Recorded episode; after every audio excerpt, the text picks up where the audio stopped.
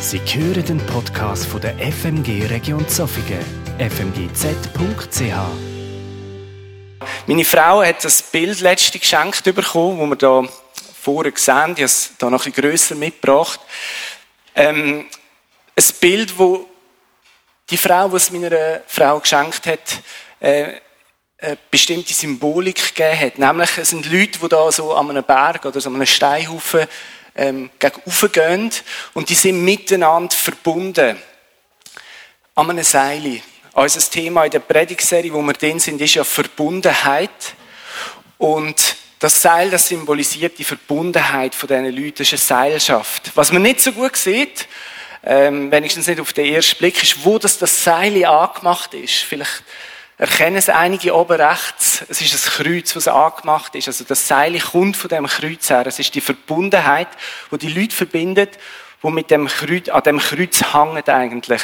Und die Frau hat meiner Frau gesagt, das Seil steht für Anbetung, für Worship äh, auf Englisch.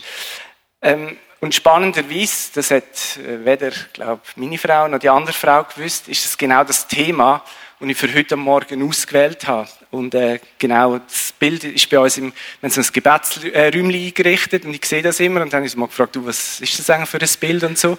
Dann hat sie mir das gesagt und äh, das hat mich dann schon recht ähm, geflasht. Einfach, dass äh, wir fast gleichzeitig zu meiner Predigtvorbereitung so ein Bild überkommen, wo das bedeutet, das Thema Verbundenheit durch Anbetung.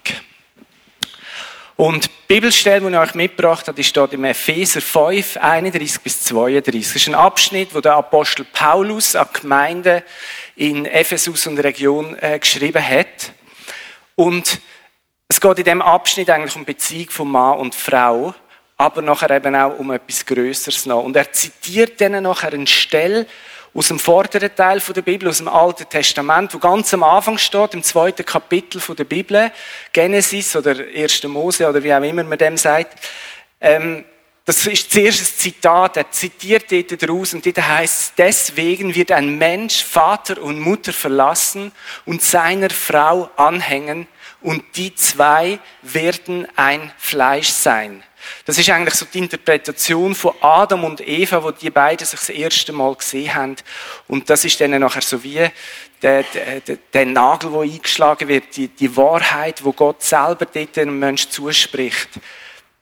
Ein Mann wird Vater und Mutter verlassen und seiner Frau anhängen und die zwei werden eins Fleisch sein. Das ist das Zitat, das der Paulus bringt und dann geht er weiter und sagt, das Geheimnis ist groß. Und alle, die verheiratet sind, wissen, das ist wirklich ein großes Geheimnis. Und dann fahrt er weiter. Ich aber deute es auf Christus und die Gemeinde. Die tiefste Verbundenheit zwischen Menschen findet seinen Ausdruck drin, wenn ein Mann und eine Frau sich sexuell begegnen. Und die Bibel redet eben davon, dass die beiden dann eins werden. Es sind nicht mehr zwei, sondern es ist dann eins. Mit Körper, mit Seele, mit Geist. Und das ist so eine exklusive Verbundenheit. Gott möchte nicht, dass wir die Verbundenheit mit jedem x-beliebigen Menschen haben, sondern er sagt, die Verbundenheit gehört in den Rahmen von einer Ehe. Also es soll eine Verbundenheit sein, wo wir ausschließlich exklusiv mit unserem Ehepartner oder Ehepartnerin erleben.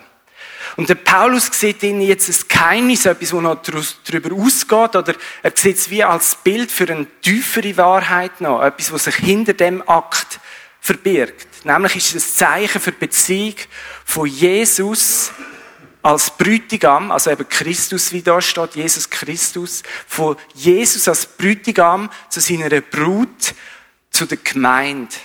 Also die, die Verbundenheit, wo sich zwischen einem Mann und einer Frau im Ehebund entwickelt und, und auch im Vollzug von ihrer Sexualität, das soll zwischen Jesus und der Kirche sich entwickeln. Eine so eine Verbundenheit.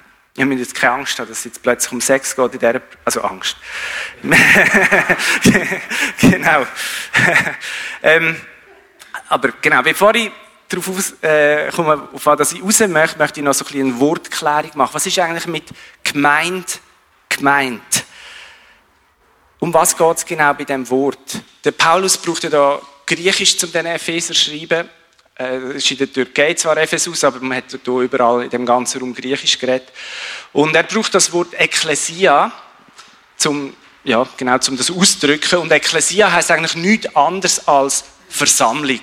Also es ist einfach eine Versammlung von Menschen, also so eine offizielle Versammlung. Also nicht einfach, wenn man zufällig zusammenkommt, sondern wenn man sich offiziell für etwas versammelt. Und für Paulus ist es dann, oder auch für die Menschen hier, ist es die Versammlung von den Menschen, wo der Jesus als ihren Herr und Erlöser bekennen. Also die, wo das, wo, wo der Jesus am Kreuz gemacht hat, für sich persönlich in Anspruch genommen haben. Sie haben dem Ausdruck gegeben durch Taufe. Sie haben durch ihre Taufe bezeugt, wir gehören zu dem Jesus. Nämlich eben, dass Jesus mit seinem Tod die Strafe für unsere Sünde, für unsere Lebensschuld auf sich genommen hat. Und das Bekenntnis, dass wir durch seinen Tod eigentlich das ewige Leben findet, dass die Verbundenheit mit Gott wieder da ist, dass es zur Versöhnung kommt zwischen Gott und den Menschen. Also all die Menschen, die das persönlich für sich angenommen die gesagt haben, ich glaube das, ich bin der Überzeugung, dass der Jesus das für mich gemacht hat, damit ich den Zugang zu Gott wieder haben kann, ähm, das, das sind die Menschen, die zu dieser Versammlung gehören. Also Chile, Chile ist übrigens ähm, eigentlich ein Lehnwort von dem, oder besser gesagt im, im latinsprachigen Raum, Iglesias, kennt ihr vielleicht, äh, nicht wegen dem Sänger, sondern, äh, gut, den kennen auch die meisten schon nicht mehr, aber Ah, nein, es gibt ja, glaube ich, noch einen Sohn davon. Ja, ist ja egal. Auf jeden Fall, Iglesias äh, ist, glaube ich, Spanisch, wenn ich mich nicht täusche. Und das kommt genau von Ecclesia, oder? Das ist eigentlich das, das gleiche Wort. Ähm, aber man hat viel etwas verwechselt. Man meint, Killen ist einfach ein Gebäude. Aber Killen ist eben viel mehr als ein Gebäude, sondern eigentlich immer, wenn es um Menschen, also so Christen oder Christus-Nachfolger, Jesus-Nachfolger, Jesus-Jünger, wie auch immer man denen sagen immer dort, wo sie zusammenkommen, immer dort ist gemeint, immer dort ist Kirche. Und der Paulus sieht darin nicht nur einfach jetzt eine lokale Versammlung, also nicht nur das, was wir heute erleben, ist Kirche, das aber besonders auch, sondern er sieht in der Kirche auch die Gesamtheit von allen Jesus-Nachfolgern an allen Orten und zu allen Zeiten. Und die, sagt dem universale gemeint, wird in der Bibel eben auch Brut von Jesus genannt. Aber man kann die zwei Sachen nicht voneinander trennen. Man kann nicht sagen, ja, Killen ist nur das Universale oder Killen ist nur das Lokale. Sondern immer, wenn man das Wort Ekklesia gehört hat, hat alles zusammengespielt. Versammlung, Versammlung heute da und Versammlung von allen Christen zu allen Zeiten, an allen Orten auf der Welt. Und das ist also die Brut von Jesus. Wie ein Mensch seinen Vater und seine Mutter verlässt, um sich mit seiner Braut zu vereinen, genauso hat Jesus seinen Vater, also Gott, der Vater im Himmel verloren. Er ist auf die Erde gekommen, für seine Brut, um den Brutpreis zu zahlen. Also, dass er sie eigentlich wie für sich äh, erworben hat, hat man zu dieser Zeit gesagt. Er hat den Brutpreis gezahlt und es hat ihn alles gekostet, nämlich sein ganzes Leben. Und wieso hat er das gemacht? Er wollte seine Gemeinde wie eine strahlende Braut zu sich führen, ohne Flecken, Falten oder sonst etwas derartiges. Das, was Jesus gemacht hat auf dieser Welt, das ist getrieben von dieser Sehnsucht nach dieser strahlenden Brut. Und er sehnt sich danach, mit dieser Brut eins zu werden. Jetzt, vielleicht kommen euch beim Danken schon bekannt vor. ich habe schon mal über das geredet, 29. November 2020, und habe das ganze Thema mit Chile noch mehr auseinandergenommen. Ich bin noch, noch tiefer darauf eingegangen, was das bedeutet. Ich habe euch da den Link mitgebracht, ähm, tiny.cc slash Gemeinde, oder ihr könnt auch den, den QR-Code scannen, vielleicht einfach das Handy auf leise schalten, weil dann äh, je nachdem das YouTube-Film gerade startet. Ähm, dort bin ich noch ausführlicher darauf eingegangen und ich empfehle euch herzlich einfach, das nochmal zu hören. Und zwar nicht, muss ich also betonen, nicht, weil ich Predigt habe. Ähm, ich, ja, ich, ich kann das Bild ausschalten, oder? Aber wirklich nicht wegen dem, sondern ich glaube einfach, äh, in, dieser Predigt sind so grundlegende Gedanken gewesen, die so wichtig sind für unser Verständnis, was Kirche überhaupt ist. Und die Predigt, muss ich sagen, ist ein Meilenstein für mein Glaubensleben persönlich. Also, für mich hat die Predigt so viel ausgelöst und ich glaube, es, ja, tut jedem frommen Mensch gut, einfach wenn er, wenn er die Gedanken mit mir kann teilen kann. zurück zu Jesus und seiner Sehnsucht, mit dieser Brut eins zu werden. Ja, Brut und Brütigam, das verbinden wir normalerweise mit Hochzeit und ein Hochzeit wird es auch geben. Aber die Hochzeit, die steht noch bevor. Das wird im hintersten Buch der Bibel, in der Offenbarung beschrieben, wie es zur Hochzeit kommt von Jesus, dem Brütigam mit seiner Brut, der Gemeinde, der Kille. Das passiert am Ende der Weltzeit, also ein zukünftiges Ereignis. Und wir sind jetzt eigentlich wie in einer Vorphase von dieser Hochzeit, in der Verlobungsphase. Paulus sagt ihm sogar so mal äh, im 2. Korinther 11, 2, sagt ich habe euch einmal verlobt, nämlich dem Jesus Christus. Also wir sind jetzt eigentlich die Verlobten, so schräg das manchmal auch tönt, die Verlobten von dem Jesus. Die Frage ist, wie ist es jetzt da mit dieser Verbundenheit? Ist die schon so, so intim, schon so krass? Äh, oder lässt die Verbundenheit eigentlich bis zum Ende auf sich warten? Kommt es erst am Schluss zu dieser Verbundenheit? Einerseits ja, also die endgültige Verbundenheit ist sicher etwas, wo wir uns in den kühnsten, schönsten Träumen nicht ausdenken können, was es ist. Aber in der Verlobungszeit ist die Verbundenheit ja genau schon so da. Also mindestens, wenn ich zurückdenke an meine Verlobungszeit, ist die schon da gewesen. Wir haben uns am 1. Juli 2021 verlobt und am 13. Juli 2021 gesagt, gell? Zwei, es fehlen, es fehlen zwei Null dazwischen. 2001, genau. Ähm, hey, ich lasse gut zu, merke ich. Genau, also 2001 ist es natürlich Genau, am 1. Juli 2001 haben wir uns verlobt und am 13. Juli 2002 haben wir uns nachher verheiratet. Es war ein mehr als ein Jahr dazwischen. Hey, und ich habe mich so auf den Tag der Hochzeit gefreut. Ich habe den Tag so herbeigesehen. Claudia hat mir einen, so einen Kalender geschenkt und ein Stempel, wo ich jeden Tag einen Stempel machen konnte, bis es dann endlich so weit war. Das heisst ja buchstäblich, jeden Tag zählt, bis es so weit war. Aber die Verbundenheit ist dort schon da und sie ist gewachsen. Und ich habe es geliebt, so viel Zeit wie mir nur möglich mit meiner Verlobten zu verbringen. Ob es umgekehrt auch so war, dürfen Sie gerne persönlich fragen. Und ich, ich kann es mir glauben, es hat mich so hart gehabt, also muss vielleicht noch vorausschicken, wir haben, wir haben nicht miteinander geschlafen, also weder sexuell noch auch einfach nur am gleichen Ort, bevor wir geheiratet haben. Also wir haben eigentlich nie das zweite im gleichen Bett oder im gleichen Zimmer übernachtet, sondern wir haben uns jeden Abend wieder voneinander getrennt. Und das hat mich einmal so hart gehabt. Also, sie hat mich manchmal wirklich einfach müssen wegschicken, dass so ins Gang schlafen. Einfach, ich habe so geliebt, mit ihr zusammen zu sein. Und dann ist eben der Moment gekommen, von der Hochzeit. Ähm, und es ist der emotionalste Moment in meinem Leben. Äh, es ist nicht gelogen, es ist wirklich so. Ich bin dort vorne gestanden und habe gesehen, jetzt kommt meine Brut. Ich habe sie am Morgen schon gesehen, wir hatten schon Fotosession hinter uns gehabt. Der Krampf äh, in der Backe hat schon angefangen. Äh, dann haben wir uns noch mal ganz kurz getrennt, dann bin ich dort vorne gestanden und was ich kam, ist, es hat mich, es hat mich übernommen. Das sind nicht einfach ein paar Tränen wenn man genau geschaut hat oder vielleicht die Sonne gerade im Tränchen gestrahlt hat, hat man gesehen, aha, da ist ein bisschen Emotion und dann hat es geschüttelt dort vorne. Also wirklich, ähm, das ist so, so emotional gewesen, der Moment.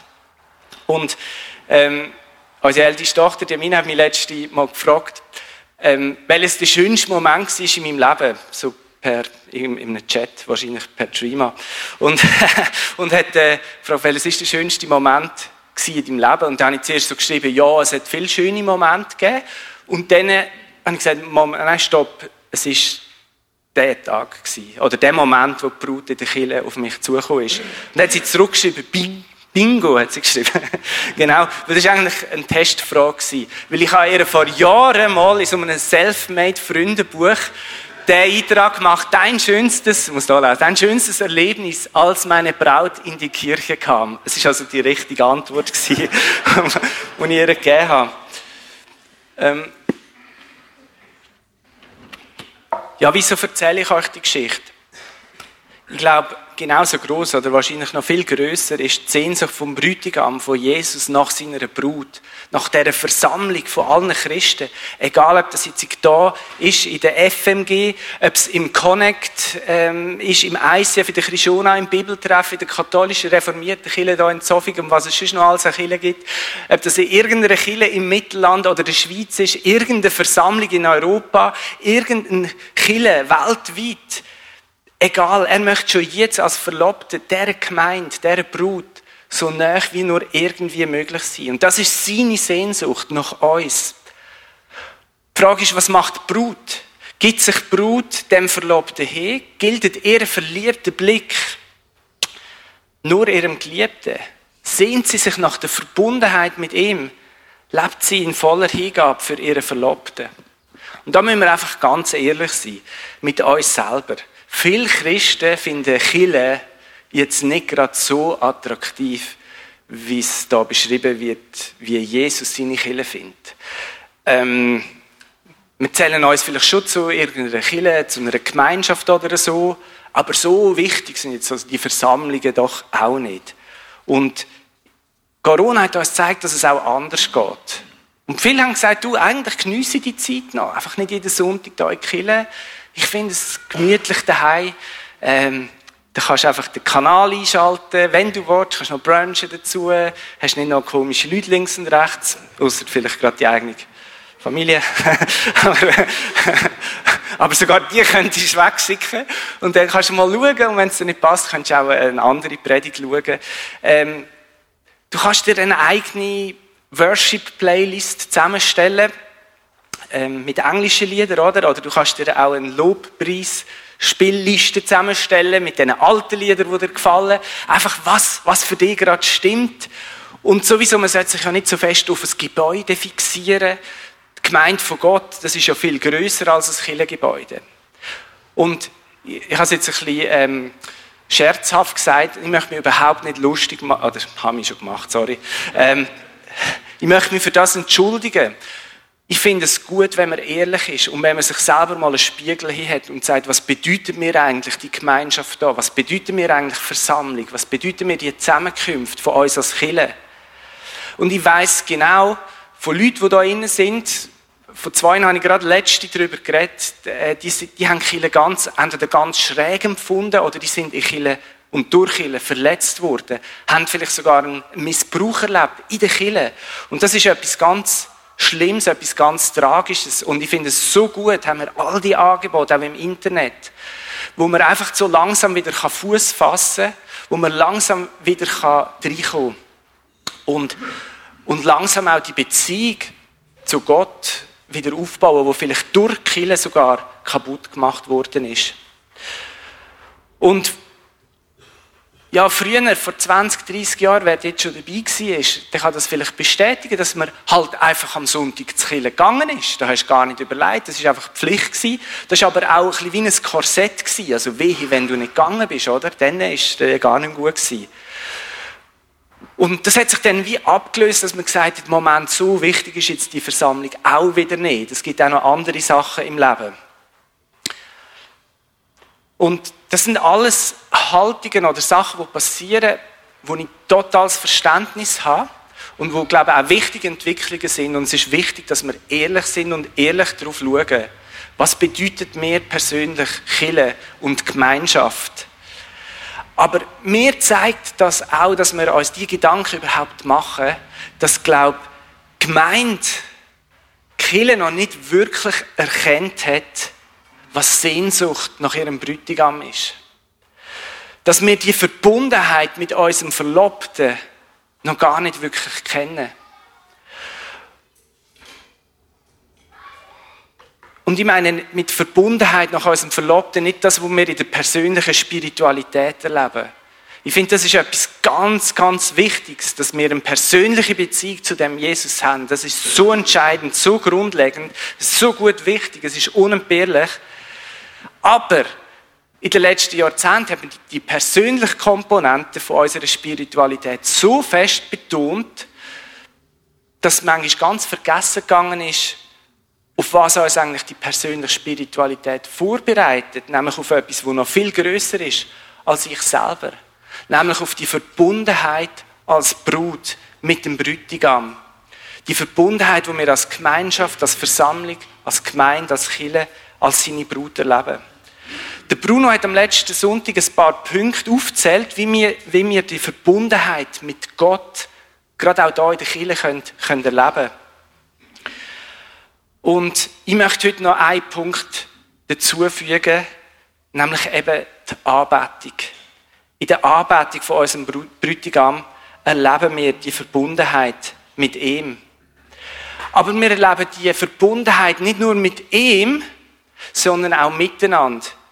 Weil wenn wir ihn in unserer Mitte stellen, wenn wir ihn erheben, wenn wir uns vor ihm verbeugen, ihn ehren, ihn loben für alles, was er ist, ihm Dank für alles, was er tut, wenn wir, wie wir es gehört haben, mit ihm auch unser Leid, unsere Trauer teilen, bei ihm Trost finden, mit anderen Worten, wenn wir ihn anbeten, dann werden wir erleben, wie wir als ganze Brut, als ganze Versammlung in seine Nähe kommen, wie wir in seiner Gegenwart seine Berührung erleben, wie wir seine Kraft, seine Heilung, sein Segen miteinander empfangen. Und ich bin der Überzeugung, dass genau das unsere höchste Bestimmung ist als Gemeinschaft. Wie es der Paulus im Epheser 1,12 sagt, wir sollen etwas sein zum Lob von seiner Herrlichkeit. Wir sollen sein, unser Sein als Kille hat seinen Zweck drin, dass wir seine Herrlichkeit loben. Seine Herrlichkeit, dass er so ein genialer, wunderbarer Gott ist, dass er so herrlich ist, dass er so schön ist, dass er so barmherzig, so gnädig, geduldig ist, dass er so mächtig ist, dass er so liebevoll ist. Einfach für alles, was er ist, das sollen wir loben. Das ist der, der, der Grund von unserem Sein als Kille. Die Frage ist jetzt, wie passiert denn das, dass wir Gott anbeten? Ist das einfach so etwas, wie wir es heute Morgen erlebt so der Akt vom Liedersingen im Gottesdienst? Und auch in den letzten Jahren hat man betont, hey, nein, Anbetung ist viel mehr. Anbetung ist ein ist es äh, ist viel mehr als ein Lied singen. Es ist ein, ein Lifestyle, ein Lebensstil, eine Grundhaltung in unserem Leben. Alles, was wir machen und tun, soll zur Ehre von Gott dienen. Auch ein Zitat vom, äh, vom Apostel Paulus. Unser ganzes Leben soll Anbetung sein.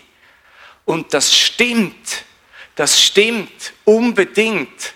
Das bringt überhaupt nicht, wenn du ein frommes Lied singst, wenn das nicht deinem Leben entspricht.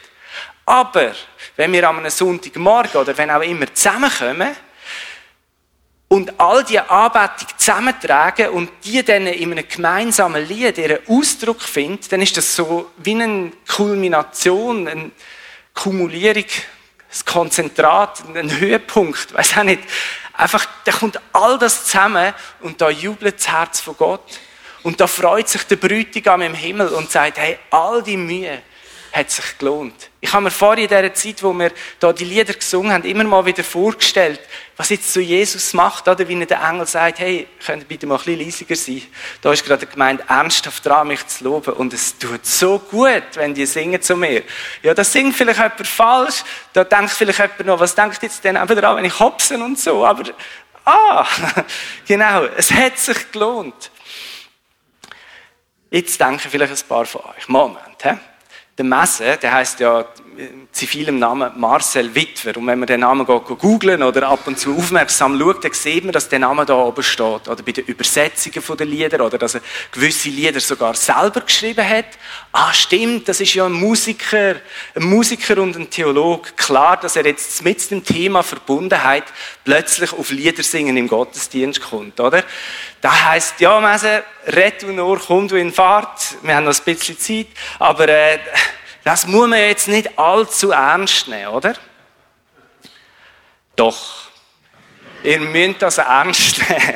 Weil das ist nicht meine Idee mit der Musik. Musik ist eine Erfindung von Gott. Er hat das in die Schöpfung hineingelegt, dass wir fähig sind, durch unsere Stimme und durch Instrumente, die wir bauen, ihn anzubeten. Er hat es überall reingelegt. Er sagt sogar, die Steine könnten singen, wenn es sein müsste. Aber sorry. Ich glaube nicht, dass die so schön singen können. Also, was die selber machen.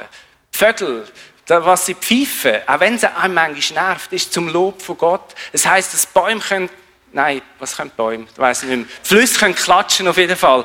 Einfach alles zum Lob von seiner Herrlichkeit. Und die Krone von der Schöpfung ist der Mensch, wo er als einziges Wesen so gemacht hat, dass er seine Lieder und seine Musik immer neu und weiter entwickeln kann. Das hat er in uns hineingelegt und es ist ein Thema, das sich durch die ganze Bibel durchzieht. Und ich würde behaupten, dass, dass Anbetung in Musik äh, so wie eine besondere Liebessprache ist von Gott. Er liebt es, wenn wir ihn mit unseren Stimmen, mit dem Ausdruck von unserem Körper, auch mit Instrumenten aller Art, mit unserer Kreativität anbeten. Vielleicht denkst du, ja, aber die Lieder gefallen mir nicht. Ja, du singst sie nicht für dich, du singst sie für ihn. Und äh, ja, du denkst vielleicht, mir geht es zu lang. Jesus hat alle Zeit der Welt um uns zulassen und er freut sich. Äh, Im Himmel wird es mal ewig sein. Also bereiten wir uns besser jetzt schon ein bisschen darauf vor. Du denkst vielleicht, es ist zu laut. Meine Güte, im Himmel, wenn da die Millionen singen, wird es wahrscheinlich noch viel lauter sein. Du denkst vielleicht, es klingt falsch. Hey, Jesus ist doch egal, ob wir richtig oder falsch singen. Er schaut unser Herz an. Wenn das nicht stimmt, okay, dann ist es nicht ganz so cool. Aber solange wir von Herzen singen oder, oder tanzen, ich schaffe aber nicht da vor anderen von Herzen zu singen. Daheim in der Stube geht es vielleicht, aber da so, äh, verstehe ich. Äh, klar, ich bin jetzt extrovertiert, oder? Aber mir braucht es manchmal ein bisschen Überwindung, da rumzuhopsen oder irgendwas zu machen. Äh, aber es ist eine Sache vom Training. Du kannst es auch trainieren, dass du sagst, hey, ich komme jetzt da an und ich gebe jetzt einfach mal alles rücksichtslos im Herr, weil es ist ja für ihn, es ist doch nicht für die anderen. Stell dir vor, eine Brut läuft den Gang führen und sie schaut die ganze Zeit nur auf die Leute links und rechts. Was denken echt jetzt die? Ist echt mein Schleier gerade? Faltschlepper schön? Trage ich den Strauß zu weit oben oder zu weit unten? Oh, die ist auch da. Oh, da haben wir doch mal so ein Zeug gehabt. So, oh, das Baby ist hübsch. Das nicht während dem Traugelübden. So, ah, hallo. so, oder? Möchtet ihr so heiraten, Männer? Also, die, die noch nicht sind. Äh, oder hättet ihr so well? Nein. Der Fokus der Brut ist auch auf ihrem Bräutigam. Sie läuft auf ihn zu. Sie sagt, jetzt ist es soweit, jetzt komme ich, jetzt gebe ich mich dir hin mit allem. Du bist mein Fokus. Und um das soll es gehen, auch in unserer Anbetung, wenn wir es zusammenbringen. Da gibt es vielleicht noch Leute, die sagen, du, ja, aber weißt Musik singen, das ist jetzt nicht so meine Liebessprache, oder? Die fünf Sprachen der Liebe von Gary Chapman. Die geht es um Liebessprache. Ein Buch übrigens, das ich allen empfehle, die irgendwie in einer Beziehung sind, sei das in einer Ehe, sei das als Eltern oder sonst einfach eng miteinander unterwegs sind, verlobt, Freundschaft und so weiter. Der Gary Chapman sagt, hey, es geht in erster Linie gar nicht darum, was ich für eine Liebessprache rede, also das heißt, wie ich empfänglich bin, dass mein Liebestank auffüllt, sondern für mich geht es in erster Linie, dass ich weiß, wie mein Partner, meine Partnerin, was sie für eine Sprache hat und wie ich ihren Liebestank auffüllen kann. Und das ist für mich vielleicht eine absolute Fremdsprache, oder? Darum äh, habe ich da auch mal, nicht ich, haben wir da so einen Blumenstrauß, oder? Äh, ich meine, für mich bedeutet jetzt Blumen nicht so viel. Ich glaube, ich habe noch selten Blumen von meiner Frau geschenkt bekommen, weil sie weiß, das ist für ihn, das ist nicht seine Liebessprache, oder? Ich habe eine andere. Aber bei meiner Frau weiss ich, die liebt, es ist zwar nicht ihre Hauptliebessprache, aber auch weit oben, sie liebt wenn ich ihre Blumen bringe. Die anderen Kinder sagen dann, ja, aber die verwelken und so viel Geld ausgeben für Blumen und so. Aber ich weiss, das freut ihr Herz. Und darum bringe ich ihr ab und zu mal Blumen. Ihr dürft alles sie fragen nachher. Bringe ich ihr. Und die Auswahl ist ja dann meistens, wie viel Überwindung das braucht. Du stehst dort in so einem Blumenladen und die Auswahl ist ja dann meistens gigantisch groß. Das erschlägt dich fast. Aber du weißt, nicht alles gefällt deiner Frau. Die äh, beklommen irgendwie so ein bisschen, ja, was mache ich jetzt da und was könnte ihr gefallen? Und was entspricht noch meinem Budget? Einfach was? Und das braucht Überwindung, das muss man ein bisschen lernen. Und jetzt im Laufe der letzten 21 Jahre ein bisschen gelernt, habe ich es, glaube Genau. Und genau so ist es bei Gott manchmal. Er hat eine Liebessprache und automatisch und andere müssen das halt einfach lernen. Was freut ihn? Also Schatz, ich weiss, du bist nicht gern so ausgestellt wie die Blumen da vorne, um es mitnehmen. Nein, wir lernen den hier einfach als, als Erinnerung daran. Es ist, es ist eine Liebessprache von Gott. Und wenn wir als Brut sie lieben, dann jubelt er. dann ist das für ihn wie so ein Blumenstrauß, wo sein Herz erfreut, dann jubelt er. Seine Liebessprache heisst Anbetung. Am liebsten von der ganzen Brut zusammengesungen. Und Gott ist, obwohl er es nicht nötig hat, sagt er, das bedeutet mir so viel. Und ich möchte an dieser Stelle einfach noch so etwas Persönliches mit euch teilen. Wir haben, ich glaube, es war im März 96 in einem Sonntagabend-Gottesdienst. Wir haben den Gottesdienst Power Hour genannt, also auf Deutsch äh, Kramer in volle Sprache gesungen, da haben Leute Prophetien gehabt, da ist gelacht worden, da ist brüllt worden, zittert worden, da sind Leute wirklich von Gott physisch berührt worden, es haben auch Leute heilig erlebt. Also man kann wirklich sagen, da ist die Post richtig abgegangen. Und ich bin an dem Abend dort an und habe gedacht, ja, heute ist wieder so ein richtiger Abend, wo ich Gott kann erleben kann und äh, wo sie vielleicht wieder so richtig durchschüttelt. Aber es war ein Moment, wo es also er war einfach ruhig, so wie ich es in Erinnerung war, stille. Und dann war es wie wenn Gott in mein Herz hineinredet. Ähm, und es, waren nur vier Worte. Mach Musik für mich. Und an diesem Abend habe ich wie eine Berufung für mein Leben bekommen, für, für Anbetung. Für Musik und Anbetung. Und die Berufung die ist zwar immer da gewesen, und ich habe es immer gewusst, und ich arbeite ja auch bei Adania, für die, die das nicht wissen, dort, äh, ich bin Musiker von Beruf, in einem vollzeitlichen Dienst, das heißt eigentlich in einem christlichen Werk. Und gleich ist die Berufung eine Zeit lang wie verschüttet gewesen. Und in den letzten Jahren hat Gott wie neu angefangen, das Ding auszubauen, das Ding neu freizusetzen. Und Gott ist mit mir wie noch einen Schritt weiter gegangen. Er hat mir gesagt, hey, es geht mir nicht einfach nur um deine Anbetung oder um die Anbetung von jemandem allein. So wichtig und so schön und unverzichtbar das ist, sondern es geht mir um die Anbetung von der ganzen Brut, von der ganzen Gemeinde an Tag und Anlass wie heute. Und Jesus hat ein bisschen von seinem Herzen, seiner Sehnsucht nach dieser Anbetung von seiner Gemeinde mit mir teilt. Und darum möchte ich das auch mit euch teilen. Wir sind berufen, als Gemeinde Jesus anzubeten. Und ich glaube wirklich, das ist unsere allerhöchste Berufung. Und alles andere ist ein Ausfluss aus dieser Berufung. Ich meine, in der Anbetung begegnen wir der Liebe in Person. Und weil wir von ihm geliebt werden, sind wir fähig, diese Liebe nachher auch unseren Nächsten weiterzugeben. In der Anbetung begegnen wir dieser unendlichen Gnade und die macht uns fähig, dass wir auch gnädig mit unserem Nächsten links und rechts umgehen können. In der Anbetung begegnen wir dem, wo für unsere Schuld das Kreuz gegangen ist, wo uns vergibt. Alles. Und aus dieser Kraft der Vergebung heraus können wir auch unserem Nächsten vergeben, der schuldig geworden ist an uns. In dieser Anbetung begegnen wir der Schönheit und der Herrlichkeit von unserem Bräutigam. Und diese Schönheit überträgt sich auf uns als Brut. Und mir ist letztens etwas aufgefallen. Ich komme schon langsam mit Schluss gerade. Ähm, äh, aufgefallen in der Offenbarung. Dort bekommt Johannes äh, ja eben so eine Vision, eben eine Offenbarung von dem, was passieren wird. Und er sieht in einer Vision die Hochzeit vom Bräutigam, also von Jesus und von der Brut, also der Kille. Er sieht das und er ist so überwältigt, von der Schönheit nicht nur vom Bräutigam, sondern von der Schönheit von der Brut. Dass er was macht? Der Engel hat es ihm gezeigt. Schau, so sieht es aus. So, das ist die Brut.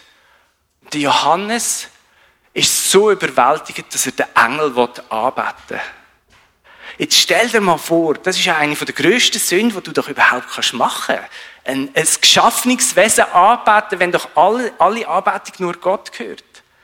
Aber wo der Johannes das gesehen hat, ist es so, sind bei ihm eigentlich alle Sicherungen durchgeknallt. Und er hat völlig vergessen, dass es total falsch wäre. Er hat einfach, er ist so überwältigt gewesen, und das hat irgendwo müssen seinen Ausfluss finden. Und der, der den Engel wollen anbeten. Der Engel hat gesagt, no, no, no, no, das muss schon Jesus anbeten, nicht mich. Ähm, aber gleich, es zeigt mir etwas. Johannes hat so eine Vision bekommen für die Schönheit der Brut. Und die Schönheit der Brut wird mit dem gleichen Wort beschrieben in äh, Offenbarung 21, 11, wie sie von Gott selber beschrieben wird in Offenbarung 4,3. Mit dem genau gleichen Wort, weil sie die Herrlichkeit von Gott ausstrahlt. Und Das ist unsere Bestimmung, der Schönheit von Jesus in der Anbetung zu begegnen und seine Schönheit dann nachher in diese Welt rauszustrahlen als die herrliche Brut. Und das ist die Vision von Gemeinde und Gemeinschaft, die ich mit euch möchte teilen Und ich möchte mich in die von ganzem Herzen investieren. Ich bin der felsenfest überzeugt, dass dort, wo wir die Verbundenheit mit dem Herr in Gemeinschaft erleben, dass wir die Verbundenheit auch miteinander werden erleben. Ähm, ich weiß, ich rede schnell und vielleicht ist das alles ein bisschen schnell gegangen. Darum sage ich wie immer, äh, lasst doch das Ganze im Podcast nochmal nach. Könnt ihr dort, äh, die Abspielgeschwindigkeit ein bisschen länger einstellen. Wir dort. Vielleicht ist es noch aufgefallen, dass ich jetzt das Thema Anbetung im Gottesdienst nicht mega theologisch fundiert behandelt habe, sondern es ist mehr so ein, ein Weckruf oder ein Aufruf. Ähm, das ist einfach, weil uns also um einen Morgen einfach die Zeit fehlt, oder? Dass wir das genau auseinandernehmen können. Aber ich bin ja auch nach dem Gottesdienst noch da. Wer jetzt gerade noch Fragen hat oder Sachen, die ihn beschäftigen, sagen, hey, da möchte ich jetzt noch ein bisschen mehr wissen. Ich bin da. Ich stelle mich sehr gerne zur Verfügung. Und ich denkt, dass ich äh, so am, ähm, was sagen wir, am 20, aber 11 oder so trifft man mich da und dann könnt ihr mich auch noch mit weiteren Fragen und Sachen bombardieren. Und wenn ihr einfach sagt, ja, ich habe jetzt gerade keine Frage, aber ich lasse gerne zu, dürft ihr auch kommen. Also das ist wirklich so eine Einladung für alle, die noch gerne tiefer möchten eintauchen. Das darf wirklich auch theologisch sein oder kannst du mir eine Bibelstelle sagen oder was auch immer. Also 20 ab 11 werde ich hier anzutreffen. Das dauert maximal bis um 10 vor 12. Äh, genau. Ähm, und normalerweise jetzt nach so einer Predigt das schreit ja dann auch, jetzt müssen wir praktisch werden, jetzt müssen wir das anwenden. Und ich habe mir das auch überlegt, aber wir machen das heute nicht. Weil ich möchte nicht, dass wir aus einer Emotion aus jetzt einfach zwei, drei Lieder singen und vielleicht das eine oder andere Tränchen noch runterläuft und dann denkt, ah, das ist doch schön gewesen, oder? Und das ist dann aber auch schon gewesen. Das möchte ich nicht, sondern ich möchte, dass wir die Gedanken heimnehmen, dass wir das Thema daheim bewegen und dass wir mit dem mit diesen Erkenntnissen nachher wieder hier ankommen. Oder mit dem, was Gott vielleicht anfängt bewegen in meinem Herz, dass wir diese Bewegung nachher hier zusammenbringen. Und darum wirklich, nehmt, nehmt das mit. Bitte Gott um eine neue Offenbarung, was die Brut und der Brütigam betrifft. Und darum machen wir jetzt eben nicht eine Anbetungszeit, sondern eigentlich äh, schon fast das pure Gegenteil von dem. Nämlich, wir schauen einen Ausschnitt aus einem Hollywood-Film zusammen an. Und das ist einfach wie der Blumenstrauß, ist das eine weitere Illustration einfach für die Predigt, ein Bild, das ich euch mitgeben möchte, dass ihr euch an das könnt erinnern könnt. Und zwar ist es aus dem Film äh, Die Hochzeit meines besten Freundes. Das ist noch vom letzten Jahrtausend, wenn es mir recht ist. Für die die Geschichte nicht kennen, wahrscheinlich alle da, oder? Äh, Julianne, äh, das ist die oben rechts, das ist die beste Freundin von Michael. Und der Michael, der will Kimi heiraten. Also, sie sind gerade in der Brutvorbereitung, gleich steht Hochzeit bevor. Dummerweise hat Julian plötzlich gemerkt, dass sie ihre beste Freund eigentlich verschossen ist und dass sie eigentlich ihn als Bräutigam möchte. Und darum versucht Julian nachher, Kimi so schlecht darzustellen bei Michael, dass er sich gegen eine Hochzeit entscheidet und dass er merkt, dass eigentlich Julian die richtig wäre. Okay, das ist so äh, das Setting. Ja, kurze Wort. Jetzt der Michael, der liebt Karaoke. Also wenn man äh, das Playback läuft und du siehst den Text und singst dazu, der liebt das, oder? Kimi, seine Verlobte, die kann nicht singen. Und sie hasst darum auch Karaoke. Julian weiß das und sie denkt, okay, wenn jetzt Kimi für den Michael muss singen, sie blamiert sich auf alle, über alle Knochen und so, dann wird der Michael merken, nein, die Frau ist nicht die richtige für mich. Und darum provoziert sie Kimi ähm, und fordert sie auf, hey, sing doch, komm, sing doch, wenn du ihn wirklich liebst quasi, oder? Und Michael sagt, ja, mal Kimi, sing. Und sie, nein, nein, nein, ich will nicht, ich will nicht. Und dann äh, nimmt sie das Mikrofon sehr, sehr widerwillig doch in die Hand. Und dann schauen wir, was die nächsten zwei Minuten passiert. Viel Spaß.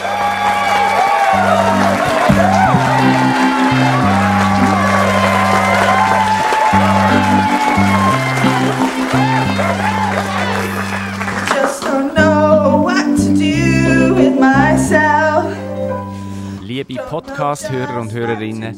Die Szene ist natürlich am lustigsten, wenn man das Video dazu sieht. Ihr findet das auf YouTube, wenn ihr als Suchbegriff eingeht, Karaoke, die Hochzeit meines besten Freundes. Viel Spaß!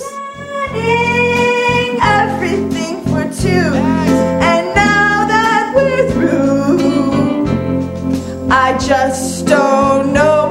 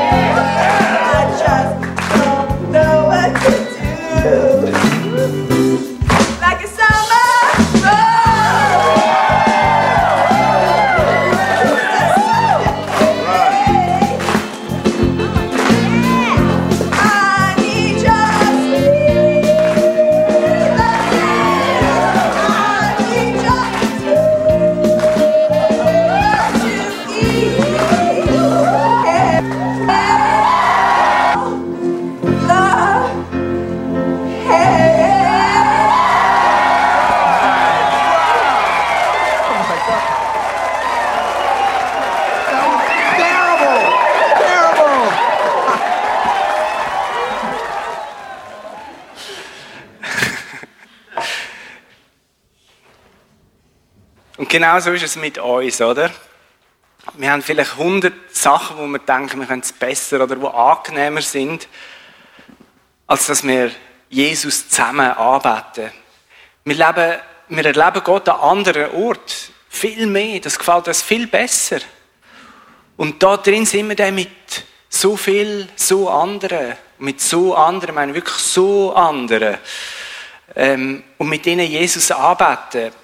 Und gleich ist es genau da, wo wir unsere Liebe zum Bräutigam am besten und schönsten können ausdrücken können. Und wo wir die Verbundenheit mit ihm auf einzigartige Weise können erleben können. Und das ist meine Vision. Und für das bin ich da. Nicht für mich, nicht für dich, sondern für ihn. Und die Frage ist, schliessest du dich mir an oder dieser Vision an? Bist du parat, das gemeinsam die Verbundenheit mit dem Bräutigam neu zu entdecken?